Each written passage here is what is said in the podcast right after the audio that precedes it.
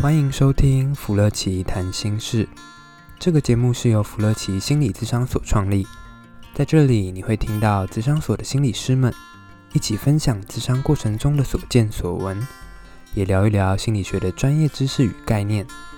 让我们一起跟着心理师走进心理学有趣而丰富的世界吧。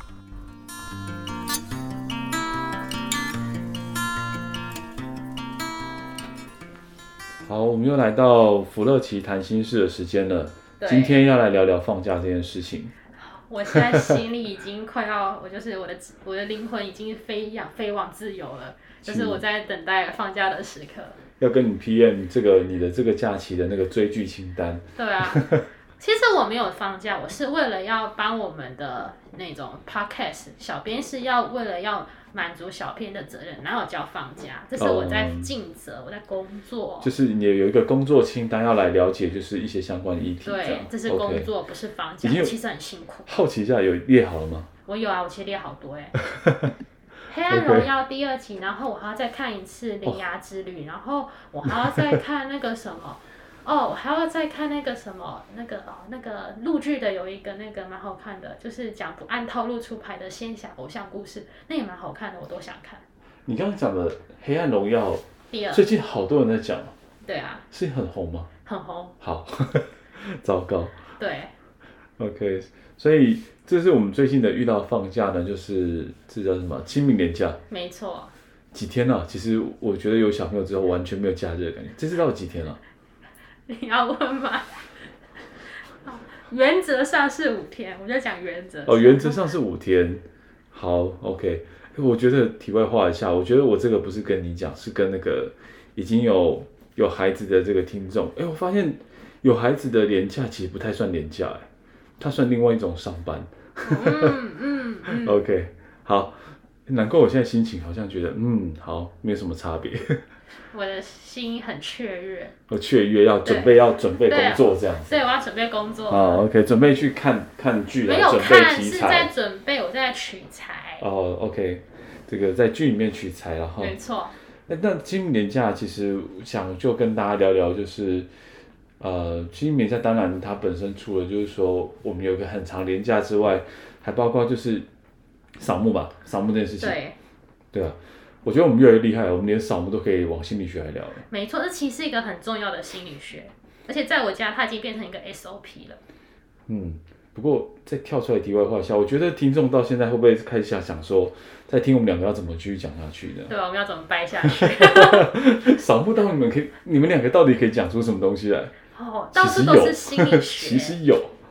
OK，你说你们家怎么样？不好意思。我们都是提前一个月就会开始，就是那种。发散就是所有的成员就会要有一个讯息，不论是 Line 或者是用简讯还是用 mail 的方式，就是跟他们讲说我们今，因为我们的我们家的的扫墓或者是清明节，并不是所谓的清明节当天，对，因为跟我的背景有关，因为我自己有信仰我自己的宗教，所以我们自己其实没有一个确切的扫墓的。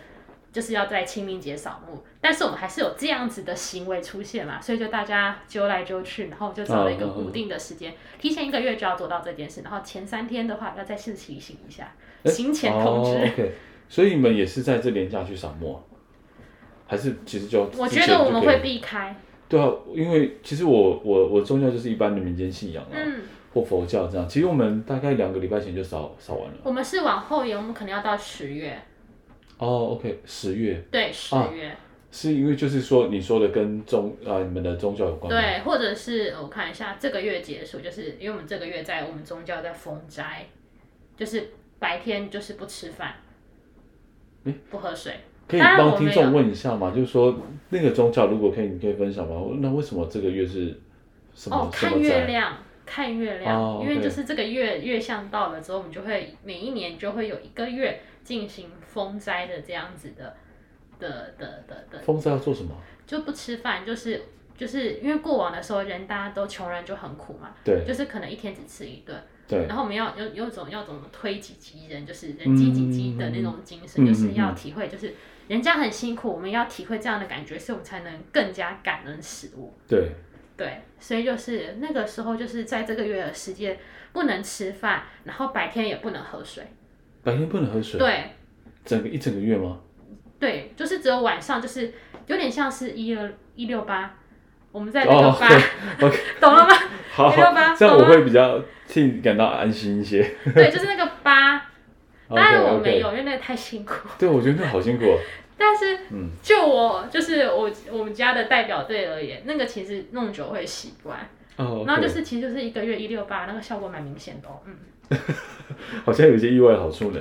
对。所以这个月就不会去所谓的，比如说祭祖这件事情，嗯，我们其实就通常都是风灾结束，或者大家早一天，大家比较方便敲好的时间。OK，就就不会是这个这个时间点。对对对，我们比较 free。OK。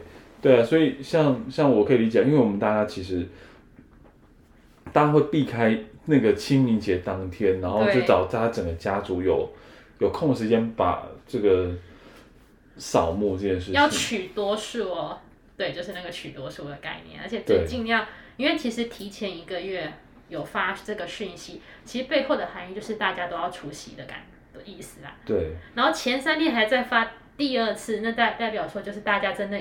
如果可能的话，就尽可能所有人都要合家参加。嗯嗯嗯嗯。其实扫墓就本身，它当然有一个就是慎终追远的意涵。嗯、但我们今天也许就可以跟大家分享，或聊聊有关它后面心理学的东西，就是那个仪式，或对大家的影响是什么，或它的意义是什么？这样就扫墓这本身这样子。扫墓可不只有扫墓，扫墓背后还有很多其他要做的事情。哦，怎么说？不只是扫墓，你可能之前就要准备一些东西，嗯、不论是真的有些要拜呀、啊，或者是要烧的动作啊，或者是我们要分配工作，因为可能要清洁打扫啊。对，对对，然后甚至事后不是你扫完墓就各回各的家，各地原地解散，没有这种事。其实扫墓完之后还有一个重头戏要登场，就、欸、是大家要聚我我们家啦，然后根据不完全统计，从我家以及我生活周遭的其他家庭当做样本，不完全统计哈，不完全统计，okay, okay. 就是其实之后还会有一个重头戏，就是大家要聚在一起。嗯，我们可能会定个饭餐厅，或者是可能就是每个人准备一道菜，有点像是那种另外一种过年除夕的那种感觉，就是要大家又因为这件事聚在一起，然后聊聊，然后可能这次的主题就会跟扫墓的那个对象啊，已经去世的先人有关的一些事情。嗯，就是扫墓除了就是真的好像在民俗意义上面让就是呃让祖先他可以比较。回来享受这一顿餐，取得连或者对 取得连接之外，它本身意义之外，其实就是对在世人，其实本身这个亲人团聚或团圆，也是一个很重要的意意义了，对不对？我觉得有个蛮特别的现象，嗯、就是其实因为真的亲人去世，嗯，我会发，就是有的时候就是。开始学心理的时候，不自觉就会有一一双观察的眼睛，这也是不自觉发生的，就是发现啊，就是有的时候亲亲人离去，其实会有非常强烈的情绪，特别是悲伤、失落的感觉。对。然后这个失落其实可能持续的非常久，但是我们今天可能没有谈到这个这么多，它可能甚至好几个月，甚至半年都有可能。但是有的时候会发现一个蛮特别的，他可能真的在一般日常生活中哭得非常的凄烈。激烈，然后非常的惨，然后非常的很有情绪起伏。但是好像一到扫墓的过程中，就会有一个蛮特别的现象。嗯，虽然在扫墓的时候还是会哭，不是说你完全不哭。嗯，但是哭哭哭着之后，就感觉好像他可以收得回来了。嗯，他好像有一种被安慰到的感觉，即便他没有真的做什么要非常举办非举办非常豪华或隆重的一个仪式啊，或者是一些类似于那种。那种活动那样的感觉，他可能只是要扫扫那个坟墓，拔拔杂草，对，就做这件事情，就会有一个非常神奇的疗效，他的感受好像就可以慢慢的平复了。嗯嗯嗯，因为像其实像你刚刚讲的是很很，其实心理学蛮蛮讲在讲这个部分，就是说，如果如果真的在亲人过世之后，我们有一个叫做延宕性的一个哀伤，这样哀痛的这样一个状态，就是说，其实久久无法平复。然后我们大家见了过去，其实都会都会不舒服，都会很难过或很失落。嗯、可是其他超过一个时间点，然后还会有比如说胸闷，甚至会觉得亲人的好像还在身边，然后种种种种。它其实有一个专有的名字叫这个就是延延宕性的这个哀痛，就是可能当下可能他感受没有这么强烈，嗯，可能在事发的当下，当然因为可能其他人在事发的当下其实就已经有很多情绪，嗯，但是好像有的时候有些人他不会有立刻立即这样的反应，嗯，他反而是可能大家都已经走这个过程都已经处理的差不多的时候，他才开始有情绪的出现，对，然后甚至它会延长很久很久，无法平复跟平息，就像刚刚刚讲的状态。那那其实有时候透过一些仪式，它的确可以帮忙这一块。比如说，像还比如说去扫墓，或是比如说一般民间信仰拿香祭拜。还有那种折，我觉得有一个活动是蛮特别的，然后我觉得也蛮重要的，就是那个折纸莲花。折纸莲花这件事情，我觉得它其实有一种蛮有疗效的过程。嗯嗯，嗯。因为你也要讲一下过往的一些，就是。嗯翻一下我的应该说一些历史吧，就是我那个时候有一部电影，它叫《父后七日》啊、嗯、，OK，对，嗯《父后七日》啊，就说一下，因为那个那个导演是我们的毕业的学姐，嗯、他就他就请我们就请直接请导演来跟我们讲。然后其实《父后七日》就是大家如果 OK 的话可以去看，因为我觉得他那个仪式其实做的是非常刻画的非常深切。嗯他就讲他爸爸去世，嗯，然后那个女主角也是延宕的哀伤，她就感觉没什么，嗯，照样回去台北上班，然后照样去国外去谈客户，然后去谈工作。可是因为我们其实我们的在我们传统习俗有一个东西，有一个时时间点叫做头七。嗯嗯，但是因为在头七的时候就开始要真的要陆陆续续回来，要准备一些丧葬的东西。对对。然后那个女电影演到这个时刻开始有一些高潮，因为那女主角她本来就是没什么感觉，但是她在头七那个时刻，她回来给她爸爸守灵，然后要守灵的时候不是要折纸莲花吗？然后可能大家一直轮班嘛。对。在这个时候，那个女主角终于开始哭出来，然后边折纸莲花边流眼泪。对。就是那个仪式，有时候它是可以把那个感觉换，就是还原，或是把它让他有在一个时间点上，让他做该宣泄的情绪。对，然后我觉得有一种平复的感觉，嗯，因为我们自己其实在讲失落哀悼的历程，这其实在走了前几步。对，因为像失落哀悼这个历程，它如果是没有办法完成的话，它就一直像我们刚刚说，它反而会反而会很不舒服。对，或是一直延续延续性的这种哀痛。可是像我们刚刚有提到说，像折纸莲花，对啊对啊，然后比如说在民间信仰里面，它把它变成一个牌位，其实它是一种转化，嗯，就是说，当我们今天再一次看到那个，比如说扫墓的那个，如果是土葬是那个墓地，对，有一个地方，嗯，就是有一个碑，对啊，然后那个碑上面有名字，其实它很特别，是是它同时有双重的意义，也就是说，同时我们觉得我们跟这个亲人透过香，还有呃烧香。念这个这个导文，然后帮他，比如说打扫他的环境，会觉得有连接。嗯嗯。可是又会有一种，就是他已经转化成不一样的状态了。嗯，嗯。就是从有一样是还存在的亲人，变成是一个灵魂吗？或者在天上的人？所以他同时间就会帮助他，知就帮助扫墓的人有个仪式，透过这样仪式感，知道说我们再一次跟这个王者去做连接，但是也同时知道。呃，他已经往生了，就是我们要重新适应一个他不在的世界，嗯啊、这其实就是我们悲伤失落的后面几个步骤。但是还是要说，因为这个历程是外国人提出的，对，我们可能比较在意的是个怎么跟逝去的亲人取得连接这件事，嗯，因为我们其实很少说，嗯、就例如说亲人离去，我们就真的跟他断得一干二净，我们还有清明节嘞。我们其实是很强调那种还是要有一个连接的。对啊，对，就是。所以清明节在我们这边慎重追远，其实它心理学意涵就像我们刚刚说的那个，嗯、其实再次取得连接还蛮重要，因为也会跟我的一个有关系，就是说，哎，我是这个家族的这个子孙。对。其实会回到一个东西，就是有点像认认同感、啊。自我认同身份的那些。对啊，我是啊，我是邱家的人，然后比如说你是谁谁谁家人，那那这个东西就会再一次透过这种。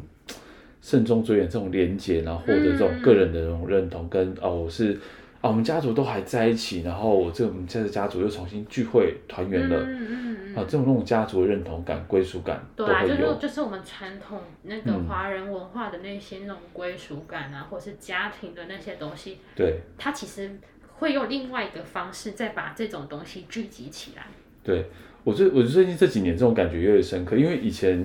比较小的时候扫墓真的是在扫墓，我不知道你们家的状况怎么样？我们是真的也在扫墓。你是那种真的在那种土上面弄的那种。对，然后 因为有的时候我们讲到这个，我也我就是我跟我们家人也讨论一下，就简单分享一下，就是我住台中，我现在住台中，嗯、所以如果可以的话，因为我住的地方就是靠近台那个台中的都会公园，那其实有一片夜总会。Oh. OK。对，但是我们当初就是。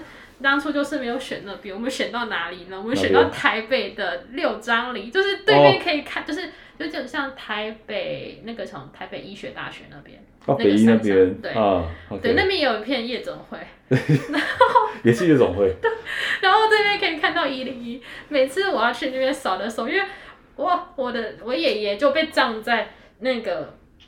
俯视一零一吗？俯视一零一，所以它真的好上面，然后那个山真的有够难爬的，然后它它的每个台阶就是我们现在一般正常规格画的台阶的宽度的一半，uh, okay. 我就快要昏倒了，就是要围，就是很恐怖，然后我要爬上去，就是感觉我正在看一俯视那种，就是对面就是一零一那种感觉，uh, okay.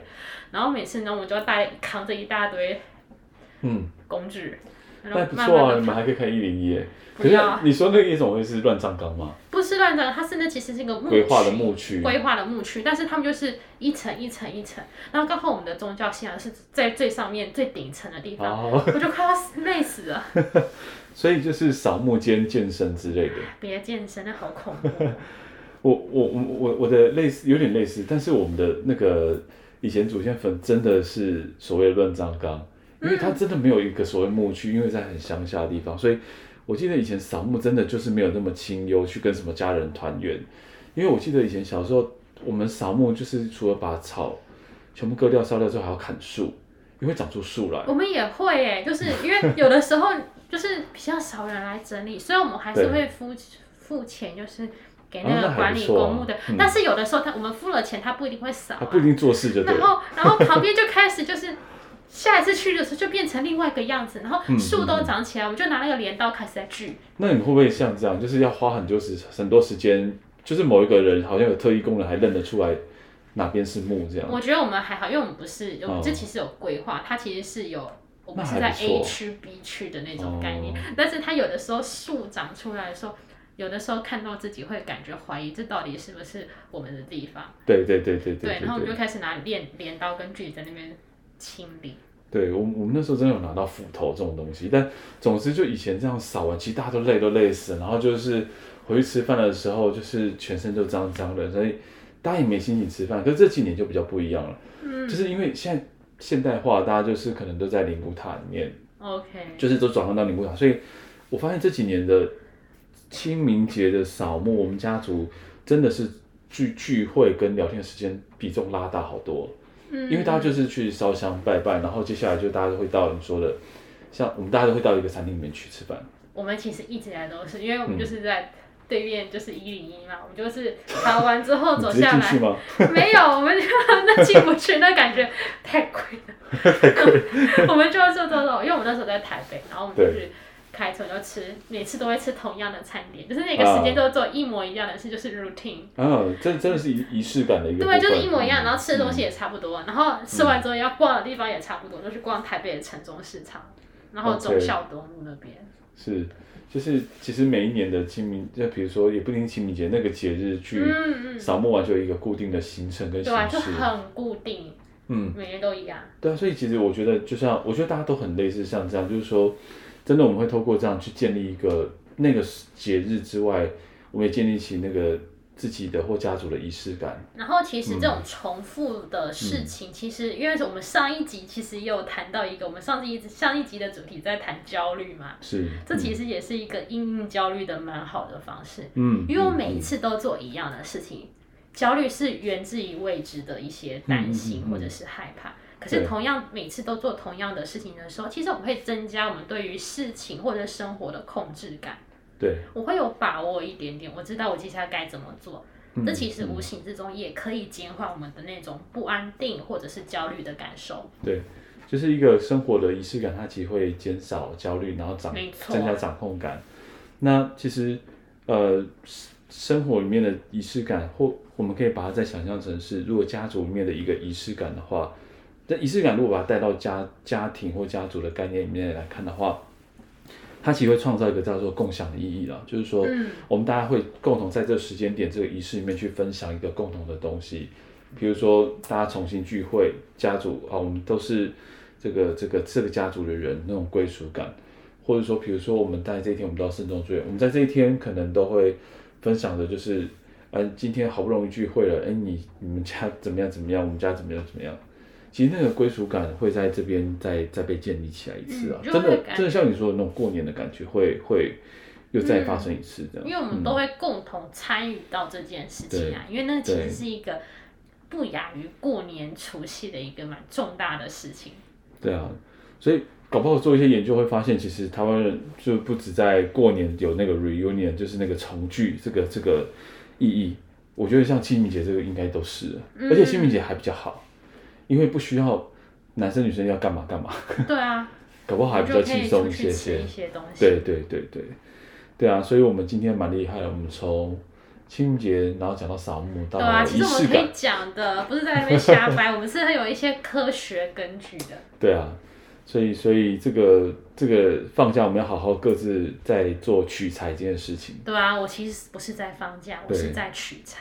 对我，我非常辛苦。我这个放假完，我也可以分享很多亲子互动的东西。我要从这边来取材。嗯、好，OK，那我们今天就也是分享给大家在这边。那所以，如果我们在生活上有各式各样想要听听看，我们心理师可以怎么掰，不是怎么讲？没有掰，说溜嘴了，这有一些意义哦。啊，那个说溜嘴也可以来做一集。对，没错。说溜嘴也可以讲到弗洛伊德哦。好，可是我不是他们的，算了。没关系，没关系，就就可以来讲。好，那我们就请大家帮我们取材一下，回复给我们留言一下喽。然后，如果想要听什么，真的欢迎大家在下面留言哦，就可以看心理师怎么样。嗯，拜。编。对，这些东西用心理师心理学的角度来看。OK，那我们就下期见喽，拜拜。拜拜。